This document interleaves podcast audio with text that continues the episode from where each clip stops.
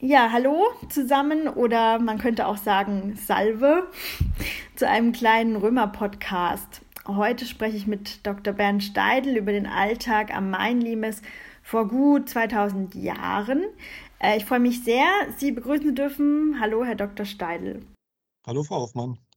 Hallo. Äh, Sie sind ja ein absoluter Römer-Experte.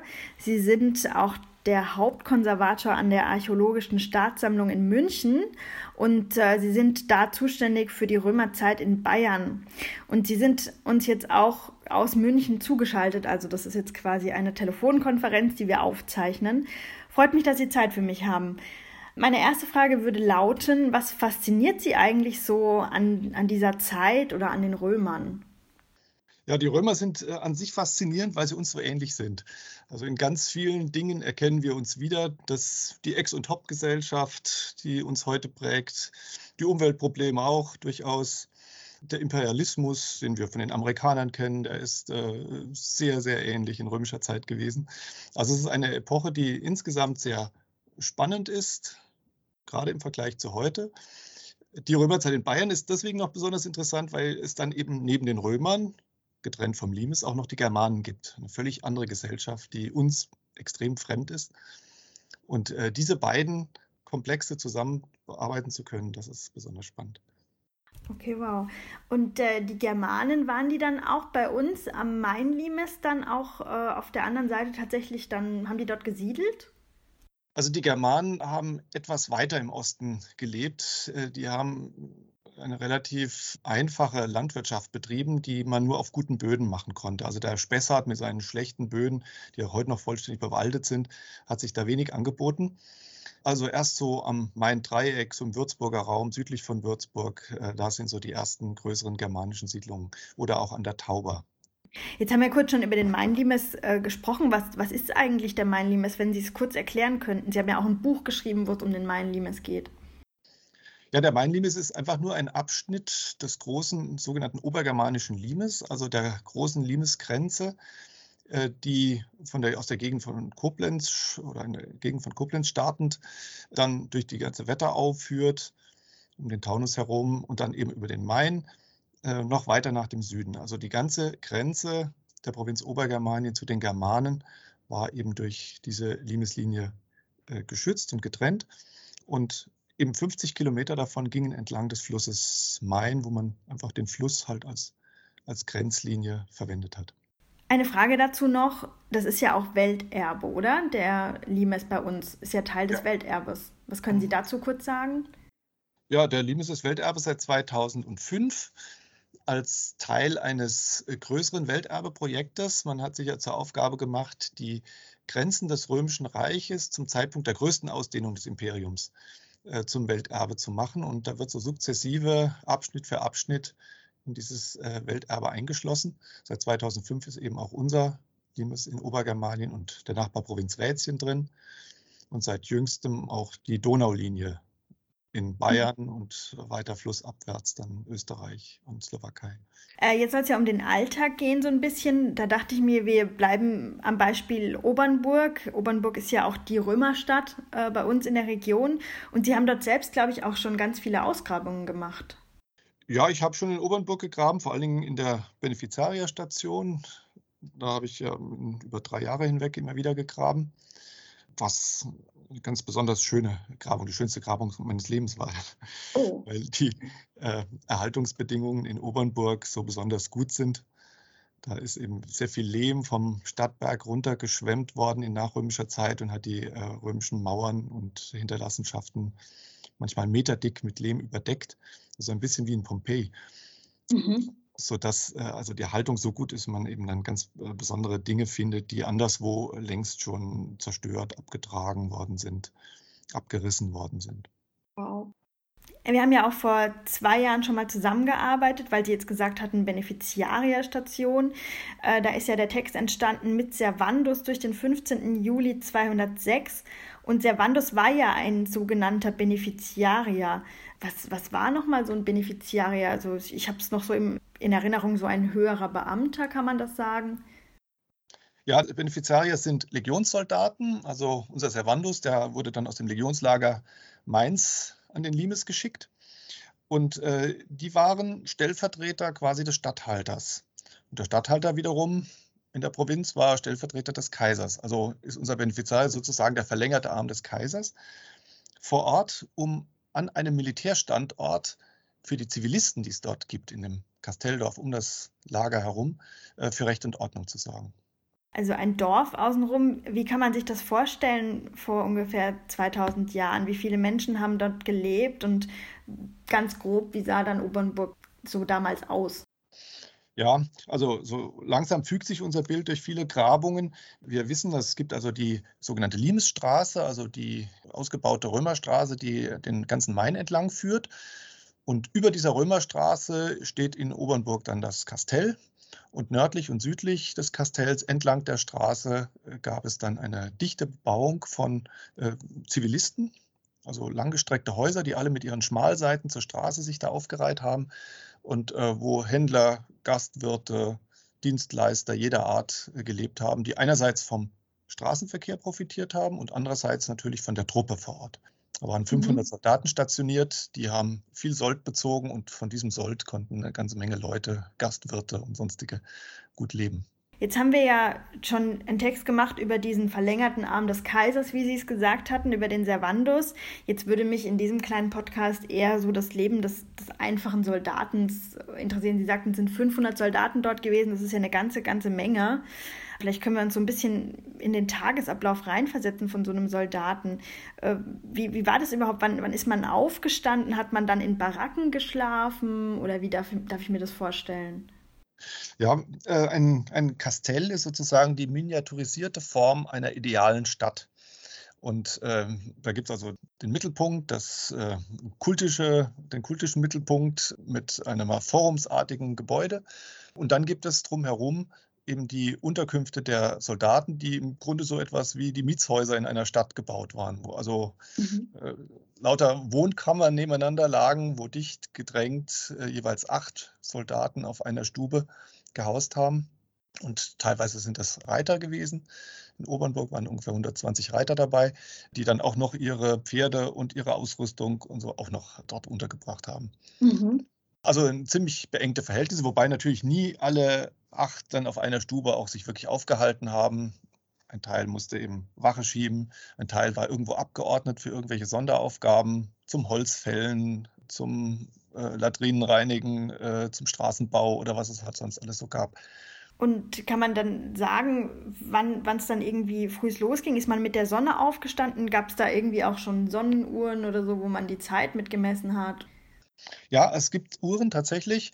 Äh, ich weiß jetzt nicht mehr auswendig, wann man genau als Soldat aufstehen musste. Es gibt so eine mhm. Appellzeit. Ähm, aber ähm, die Zeit wurde tatsächlich äh, tagsüber mit Sonnenuhren und äh, nachts mit hydraulischen, also mit Wasseruhren gemessen. Also mhm. man war immer im Bilde, wie spät es jetzt gerade ist. Ach wow. Ja, und dann äh, wurden die Soldaten eben dann nach dem Morgenappell eingeteilt zu verschiedenen Tätigkeiten. Ne?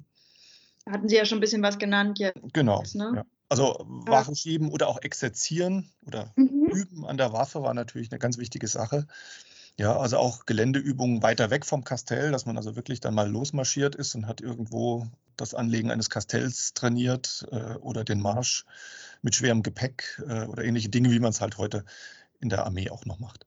Gab es dann auch mal, ganz blöd gefragt, auch mal Kämpfe irgendwie? Ich meine, wir haben jetzt gesagt, Germanen waren da jetzt nicht so unbedingt, aber gab es dann auch mal irgendwelche Kampfhandlungen oder so in Obernburg? Ist da irgendwas bekannt?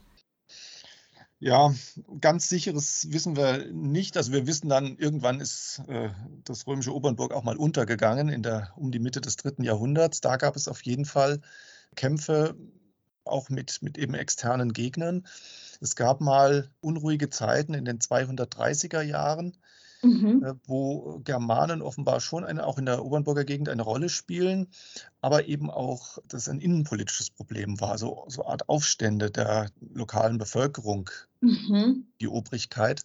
Und dabei ist beispielsweise die Obernburger Benefizarierstation in Flammen aufgegangen.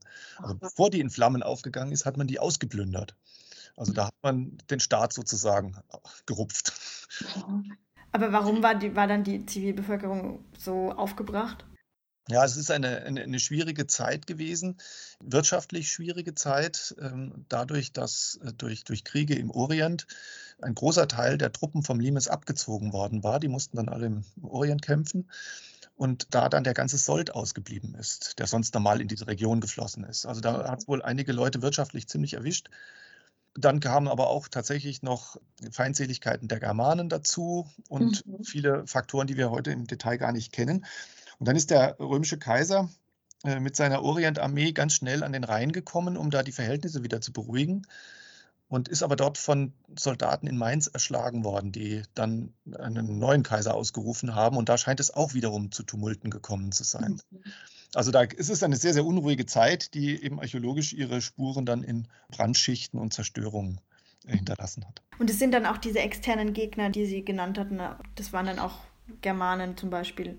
Germanen äh, haben da auf jeden Fall eine Rolle auch gespielt, ja. Mhm. Wie sah es denn aus mit Essen? Was hat man da so gegessen als römischer Soldat? Weiß man das? Ja, also die Soldaten haben äh, Rationen bekommen, vor allen Dingen an Getreide. Mhm. Das ist äh, das Grundnahrungsmittel gewesen, also Weizen, der ungemahlen an diese Stubengemeinschaften ausgegeben worden ist. Und die hat, jede Stubengemeinschaft hatte dann ihre eigene steinerne Handmühle und musste das mhm. Getreide dann selbst mahlen und daraus wurden Breie gekocht. Das ist also so die Ernährungsgrundlage gewesen. Das wurde dann je nachdem vom, vom Staat, also von der Truppe, dann auch mal ein bisschen Fleisch ausgegeben äh, oder irgendwelches Gemüse oder Obst. Ansonsten konnten sich die Soldaten natürlich mit ihrem Geld auch Privatsachen kaufen. Und da konnte man in diesen Lagerdörfern, also in diesen Siedlungen um die Kastelle herum, natürlich alles kaufen, was äh, die antike Welt so geboten hat man stellt sich das ja irgendwie so vor, dass die Römer vielleicht auch viel Wein getrunken haben. War sowas dann erlaubt während dem Dienst oder hat man das dann eher in den Abendstunden gemacht? Also das war dann eher eine Sache für die Freizeitgestaltung. Mhm. Man hat allerdings in der, in der Antike auch so ähm, als normales Getränk Wein zu sich genommen, allerdings in sehr, sehr starker Verdünnung. Mhm. Das sind solche Maßnahmen, wie man sie also ja, bei uns ja auch noch durchs ganze Mittelalter bis in die Neuzeit hinein kannte, dass man dem Wasser nicht trauen konnte, wegen irgendwelchen Erregern darin. Und äh, das hat man eben durch die Zugabe von Alkohol abgestellt. Also dann konnte man ein solches Getränk unbesorgter zu sich nehmen. Also die Soldaten hatten dann auch mal Freizeit. Wir haben vorhin schon, äh, da gibt es einen Bericht jetzt in, in der Printausgabe über, über die Therme ausführlich gesprochen. Also die Soldaten sind dann auch mal nachmittags in die Therme gegangen. Gab es dann noch andere Freizeitbeschäftigungen? Was hat man gemacht, wenn man Frauen und Kinder hatte? Ja, Frauen und Kinder hatten die Soldaten in aller Regel, denn Sie müssen sich ja vorstellen, so ein Soldat, ein, ein Hilfstruppensoldat wie in Obernburg hat 25 Jahre Dienst tun müssen. Wow. Da konnte er nicht warten, bis er dann aus dem Lassen war, um eine Familie zu gründen. Diese Ehen waren äh, während der Dienstzeit äh, nicht legal, aber wurden trotzdem geduldet. Mhm. Ähm, diese Familien saßen natürlich nicht im Kastell drin, jedenfalls nicht, um dort fest zu wohnen. Die müssen dann eben auch in diesen Siedlungen um die Kastelle herum gehaust haben. Ne?